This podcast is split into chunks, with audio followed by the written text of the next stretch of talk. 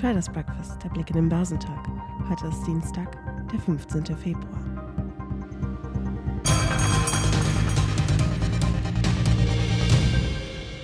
In den vergangenen Tagen hatte sich die Lage im Ukraine-Konflikt weiter zugespitzt. Insbesondere die Warnungen der US-Regierung, dass ein Angriff Russlands auf den Nachbarstaat schon in der laufenden Woche erfolgen könnte, hatte die Anleger zum Wochenstart stark verunsichert. Mittlerweile signalisierte die Regierung Russlands aber weitere Gesprächsbereitschaft. So setzte Russland nach Darstellung des Außenministers den Briefwechsel mit der NATO und den USA fort. Darin geht es auch um Forderungen seines Landes, die Ukraine nicht in die NATO aufzunehmen. Die geldpolitische Zuspitzung sei zu einem denkbar ungünstigen Zeitpunkt geschehen, inmitten der Gemengelage bestehend aus Sorge vor Preissteigerungen, Zinsangst und Konjunkturbangen, sagte Marktexperte Andreas Lipkow von Comdirect. Die Anzeichen einer weiteren Diskussionsbereitschaft des russischen Präsidenten mit Vertretern der NATO und der USA hätten den Verkaufsdruck nun aber abgemildert. Die Aktien im asiatisch-pazifischen Raum wurden am Dienstag unerlässlich gehandelt, da die Anleger in der Region die Spannungen zwischen Russland und der Ukraine weiterhin beobachten. Der Nikkei fiel um 0,6 Prozent. Chinesische Festlandaktien legten dagegen zu. Der Shanghai Composite legte bis zum Nachmittag um 0,4 Prozent zu, während der Shenzhen Component um 1,4 Prozent stieg. Der Hang Seng Index in Hongkong wurde 0,7 Prozent niedriger gehandelt. Andernorts gab der südkoreanische Kospi um 0,6 Prozent nach, während der australische S&P ASX 200 um 0,2 Prozent nachgab. Die Investoren am US-Aktienmarkt haben Signalen Russlands einer Gesprächsbereitschaft im Ukraine-Konflikt am Montag nur bedingt über den Weg getraut. Der Dow Jones Industrial dämmte zwar einen Teil seiner Verluste ein, ging aber mit 34.566 Punkten und damit ein halbes Prozent tiefer aus dem Handel als am bereits sehr schwachen Freitag. Die Sorge um eine mögliche Invasion der Ukraine durch Russland und deren wirtschaftliche Folgen bleibt. Zudem ist die Straffung der Geldpolitik durch die US-Notenbank Fed ein bestimmendes Thema. Für den S&P 500 ging es um 0,4 Prozent auf 4.402 Punkte nach unten. Der Nasdaq 100 schaffte hingegen ein moderates Plus von 0,1 Prozent auf 14.229 Zähler. Neben diesem geldpolitischen Konflikt bleibt die Zinswende in den USA das bestimmende Thema an den Finanzmärkten. In der zweiten Hälfte der vergangenen Woche hatten ein abermals überraschend hohe US-Inflation und die Forderungen eines prominenten Notenbankers, die Leitzins bis Juli um einen ganzen Prozentpunkt zu heben, die Wall Street nach unten gezogen. Vor allem Tech-Werte litten. Mit Blick auf die Einzelwerte waren die Aktien der Bank JP Morgan unter den Verlierern im Dow Jones.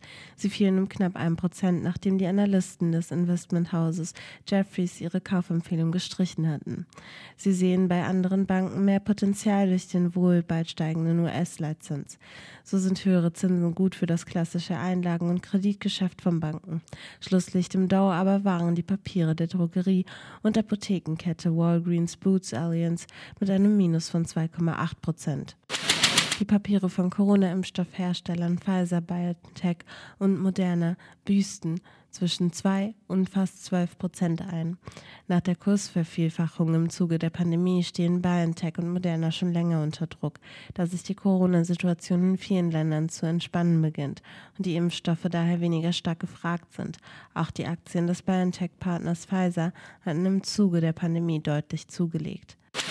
Die Furcht vor einer militärischen Eskalation des Ukraine-Konflikts hat am Montag den deutschen Aktienmarkt stark belastet. Signale von Russlands Präsidenten Wladimir Putin für eine Fortsetzung der Verhandlungen mit dem Westen grenzten allerdings die Verluste etwas ein. Der DAX schloss 2% tiefer bei 15.114 Punkten, nachdem er am Vormittag aus Furcht vor einem unmittelbar bevorstehenden Krieg in Osteuropa mit 14.844 Zählern deutlich unter die 15.000er Marke gerutscht war. Der MDAX der mittelgroßen Werte büßte 2% auf 32.734 Punkte ein. Finanzwerte zählten zu Wochenbeginn europaweit und auch im DAX zu den größten Verlierern. Deutsche Bank und Manouche büßten jeweils mehr als 3% ein. Die zunehmenden geldpolitischen Spannungen machten Basianer für die Verluste ebenso verantwortlich wie die etwas schwindende Fantasie von recht bald steigenden Zinsen in der Eurozone. Nach ihrem jüngst guten Lauf, dank der Aussicht auf anziehende Sommerbuchungen, fielen auch die Aktien der Lufthansa um gut 3%. Für die Anteile des Flughafenbetreibers Fraport ging es ähnlich deutlich bergab. Zu Wochenbeginn waren die Sorgen größer geworden, dass der sich zuspitzende Ukraine-Konflikt neue Restriktionen im Reiseverkehr mit sich bringen wird. Heute veröffentlicht das Zentrum für europäische Wirtschaftsforschung seine aktuellen Konjunkturerwartungen. Erwartet wird ein Anstieg von 51,7 auf 53,5 Punkte. Außerdem stehen Zahlen zum Bruttoinlandsprodukt für die Eurozone an. Nach ersten Schätzungen ist die europäische Wirtschaft im vergangenen Jahr um 4,6 Prozent gewachsen. In den USA werden die Erzeugerpreise und der New York Empire State Produktionsindex bekannt gegeben. Siemens Healthineers hält seine Hauptversammlung ab.